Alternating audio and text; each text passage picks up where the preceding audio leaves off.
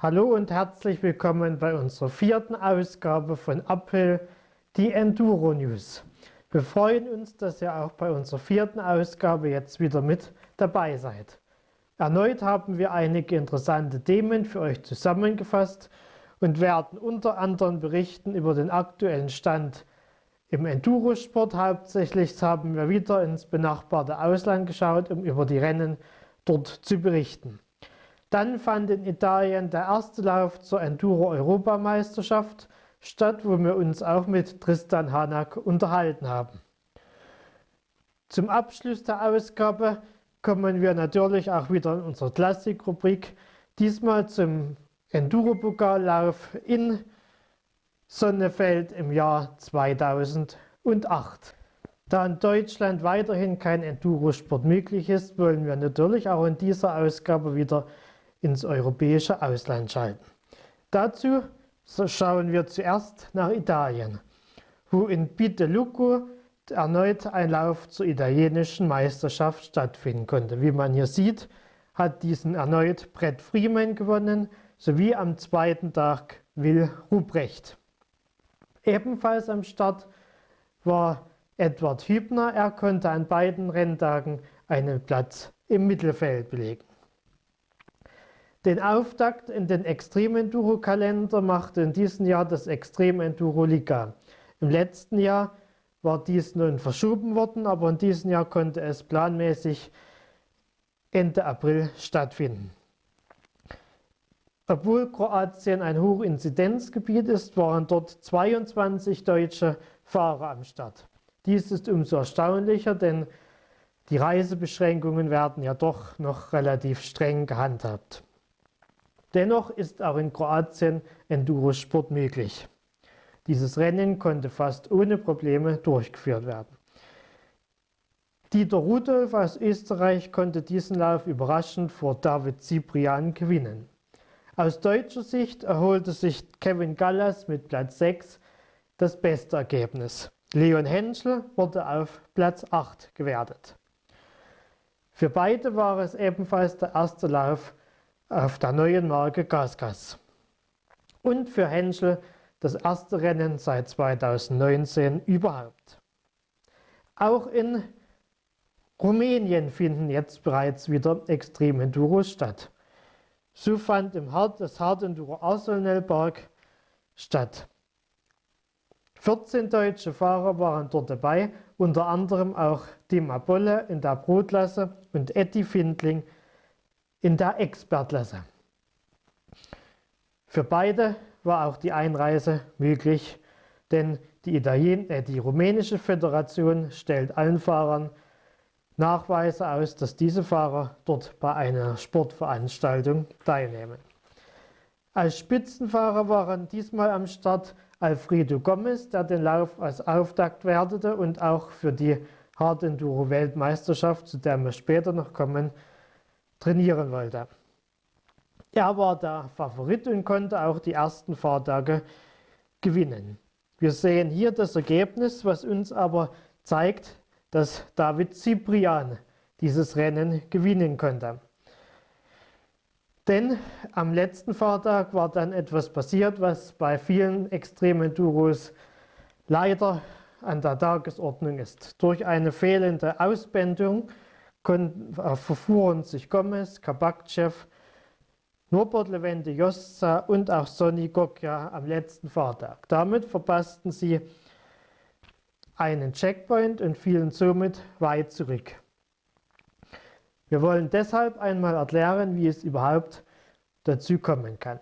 In Rumänien finden die Runden auf langen Rundkursen statt, beziehungsweise nicht auf Rundkursen. Es wird dort meist nur eine Runde im Gelände gefahren. Diese Runde ist in der Regel zwischen 50 und 100 Kilometer lang. Als Ausbänderung werden meist, wie man hier im Foto sieht, einfache Absperrbänder genommen, die dann an Bäumen befestigt werden. Genauso wird dann dargestellt, wo man dann die Strecke verlässt und somit auch, wenn man einen Checkpoint verpasst, dann auch Strafminuten bekommt. Diese Ausbänderung ist natürlich auch im Fahrtempo und im Rennbetrieb manchmal schlecht zu erkennen.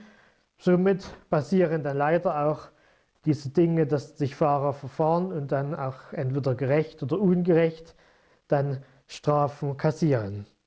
Außerdem ist beim King of the Hill in Rumänien auch schon einmal passiert, dass Gegner des Sports die Bänderung entfernt haben und anders wieder im Wald angebracht haben. Somit musste dort bei diesen Rennen auch schon mal ein ganzer Fahrtag gestrichen werden. Und einige Tiere nützen auch das Absperrband für ihre Futtermittel und, werden, und fressen diese ab und dadurch merkt keiner, wenn dort eine wichtige Abbänderung fehlt. Leider passiert dies und darum werden dann auch bei großen Rennen jetzt grundsätzlich auch GPS ausgegeben, wo die Strecke aufgespielt ist und die Fahrer so auch am Fahrtag ihre Strecke vor sich sehen. Den Abschluss unseres internationalen Blocks macht heute die Enduro-Europameisterschaft. 2020 wurde die komplette EM abgesagt, denn die meisten Rennen sollten im ersten halben Jahr stattfinden. Leider war dies damals aufgrund der Situation nicht möglich. Umso erfreulicher, dass die Saison im Jahr 2021 planmäßig in Italien gestartet ist. Der Gesamtsieger des Rennens wurde Thomas Oltrati. Der Italiener, der sonst in der Enduro-Weltmeisterschaft startet, konnte beide Fahrtage gewinnen. Ebenfalls am Start waren viele deutsche Fahrer. Ganz schlecht erwischte es allerdings Lehen Heims, der, wie man hier sieht, schon in der ersten Runde gestürzt ist und sich das, eine Schulterverletzung zugezogen hat. Wir wünschen Lehen alles Gute, damit er schnell wieder aufs Motorrad steigen kann. Ebenfalls nicht am Start war Florian Görner. Der Scharfensteiner war hoch motiviert und ist auch einer der Favoriten gewesen für den Klassensieg.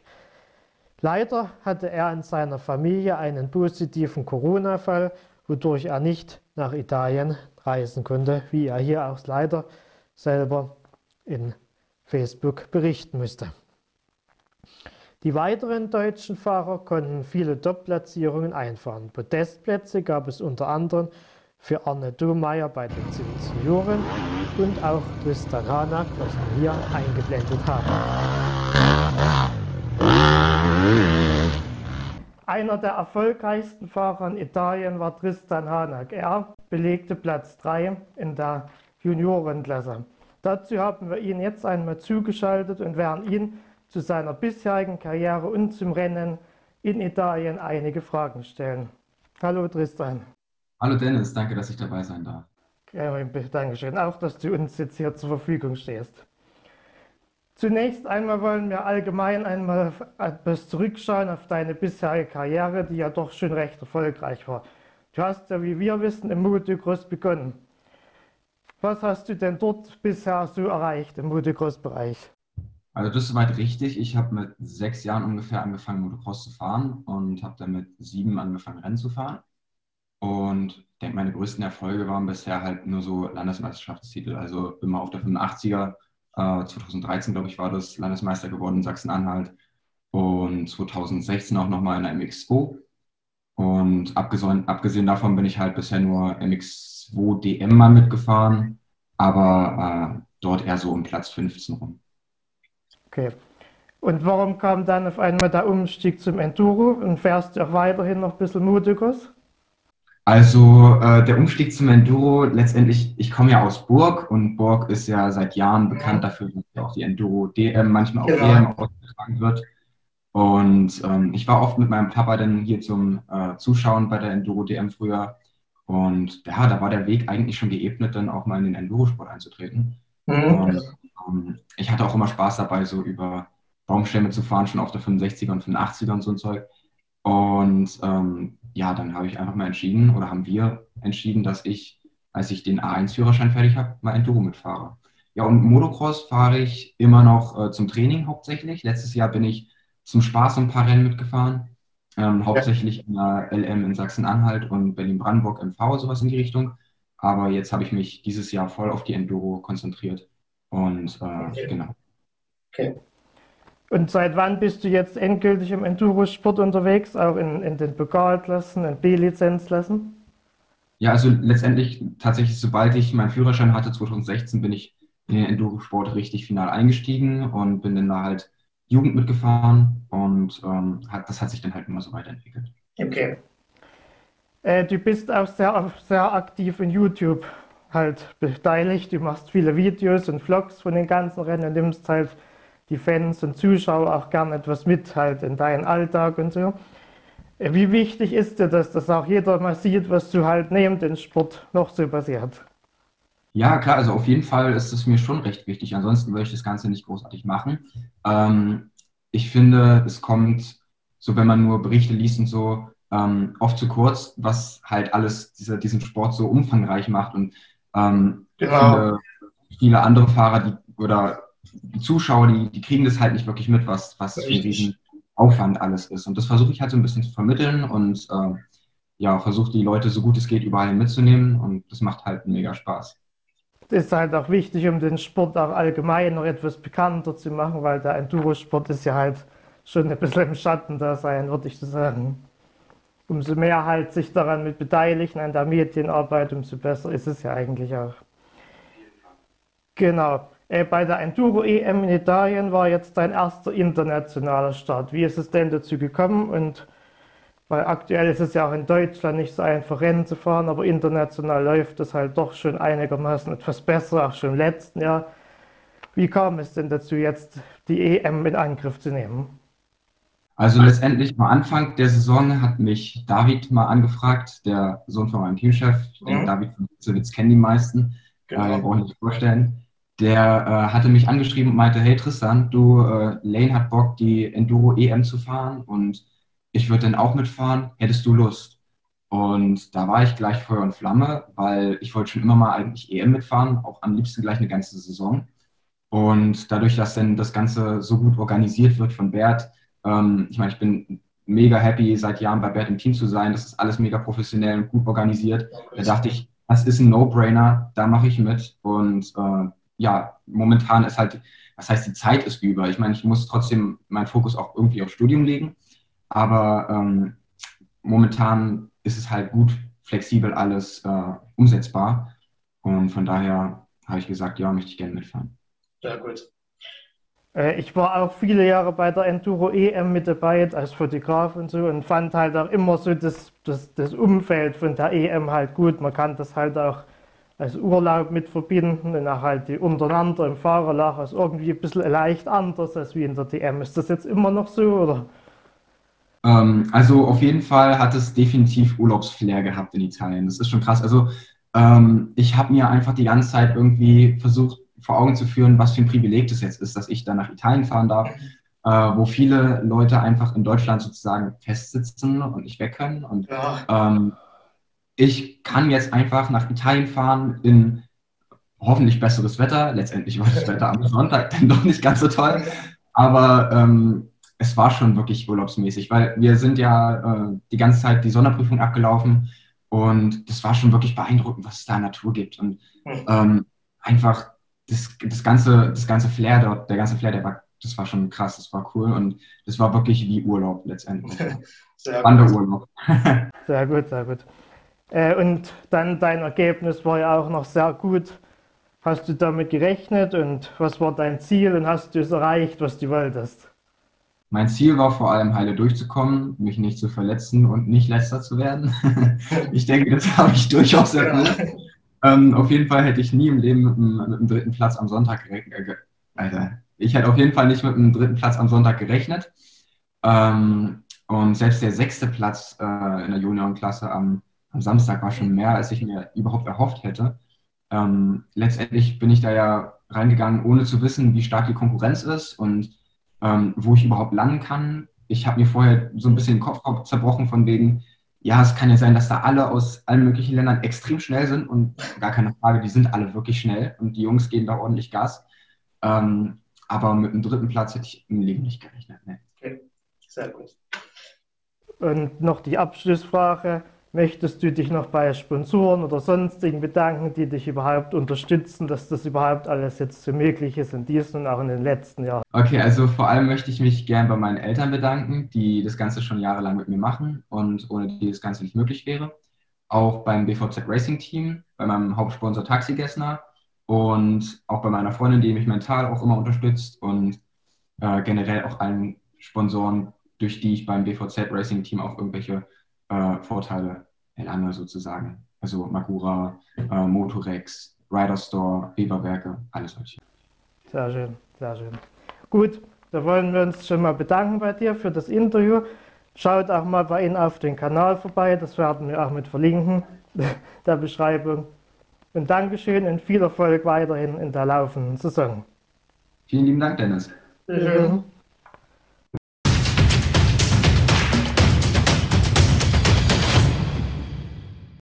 In unserem Newsblog schauen wir heute noch einmal auf die deutsche Enduro-Meisterschaft, die hoffentlich Ende Juli starten kann. Ein Blick in die Dauerstartnummerliste erscheint vieles Überraschendes. Auch in diesem Jahr gibt es viele Klassenwechsel. So wird Florian Gorner erstmals mit der Startnummer 67 in der Klasse Enduro 1 auf einer 250 Viertakt KTM an den Start gehen. Wieder dabei im Renngeschehen der Enduro DM wird Kenny Leach sein. In den letzten Jahren hatte er sich den Hard Enduro gewidmet, aber jetzt hat er erneut eine Dauerstartnummer in der Klasse 1 E3 für sich gebucht. Der spannendste Fakt wird sicherlich sein, dass Andreas Bayer jetzt ebenfalls eine Startnummer der Klasse Enduro 3 hat. Damit trifft der Erzgebirger auf Luca Fischeder. Dies wird damit sicherlich die spannendste Entscheidung in den Klassen werden. Beide wollen nämlich diesmal dieses Jahr um den deutschen Meistertitel in der Klasse sowie im Championat kämpfen. Erstmals im klassischen Enduro dabei wird auch Milan Schmieser sein. Der junge Norddeutsche wird für, das, für die Bauergruppe und das Team Vollgas erneut auf einer Scherko an den Start gehen. Diesmal allerdings nicht im Extrem-Enduro, sondern in der deutschen Enduro-Meisterschaft Juniorenklasse. Für den jungen Fahrer ist dies natürlich eine neue Motivation, denn sonst war er eher an dem harten Gelände zu Hause. Auf den Feldern der deutschen Enduro-Meisterschaft wird er sich sicherlich nun auch an den Speed relativ schnell gewöhnen können. Da aktuell weiterhin kein Enduro-Sport und auch anderer Sport möglich ist, hat der Deutsche Olympische Sportbund und die Landessportverbände erneut für eine Öffnung gedrängt. Für sie ist der Sport weiterhin das Ziel der Lösung der Pandemie. Sporttreiben, wie Sie sagen, war und ist nicht Teil des Problems, sondern ist ein Teil der Lösung der Pandemie. Deshalb ist auch die Zeit reif für die Öffnung der Sportanlagen und eine Rückkehr auch in den Wettkampfbetrieb. Hoffen wir, dass dies auch zeitnah wirklich so umgesetzt werden kann. Denn bis Ende Juni soll ja auch noch die Notbremse gelten. Aktuell mit Stand 9.5. sind rund 150 Kreise unter der Inzidenzmarke von 100. Dort sollte zumindest Training auf Motorsportanlagen problemlos möglich sein. Nichts möglich ist auch dieses Jahr beim Erzberg. Das legendäre Rennen wird auch im zweiten Jahr der Pandemie leider nicht durchgeführt werden können.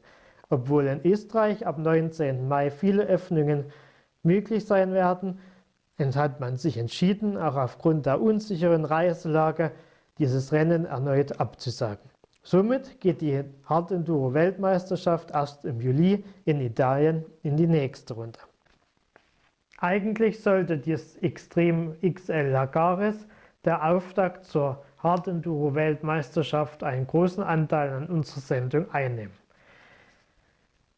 Nachdem alle Fahrer die Strecke sich großteils angeschaut hatten, kam in der Nacht von Donnerstag zu Freitag vor den Rennen die plötzliche ernüchternde Nachricht für den Veranstalter und für alle Fahrer, die auch große Mühen auf sich genommen haben, um nach Portugal zu reisen. Die Region, wo der Großteil der 95 Kilometer Runde entlang führen sollte, wurde als Hochinzidenzgebiet eingestuft. Portugal hat eigentlich wenig aktuelle Fälle und konnte somit auch das Rennen im Voraus ordentlich planen und es war auch die Genehmigung erteilt worden. Große Sicherheitsvorkehrungen im Fahrerlager mit auch Corona-Tests vor Ort für alle Fahrer und alle Beteiligten sollten das Rennen der Hard Enduro Weltmeisterschaft zu einem ordentlichen Auftakt werden lassen. Im letzten Jahr musste da das Rennen in Portugal noch abgesagt werden. Da aber nun leider die Region von vielen Corona-Fällen betroffen war, die meisten überhaupt noch, die in, in Portugal vorhanden waren, musste man sich nun um einen Alternativplan bemühen. Möglich wurde es, dass auf der abgesperrten Strecke in einem Militärgelände, wo eigentlich das Endurocross stattfinden sollte, ein Rennen durchzuführen. Somit wurde alles auf dieses Gelände begrenzt, wo nun nur noch ein, Extrem, äh, nur noch ein Endurocross zur Verfügung stand. Einige Fahrer waren aber mit dieser neuen Ausschreibung der Meisterschaft nicht zufrieden und haben schon im Voraus nun auf den Start verzichtet. Eine bittere Pille für den Veranstalter und auch die Organisatoren der Extreme Enduro Weltmeisterschaft. Dennoch wurde das Rennen halbwegs über die Runden gebracht. Leider kam am Sonntag dann auch noch kräftiger Regen dazu, worauf Johnny Walker seinen Start leider zurückzog.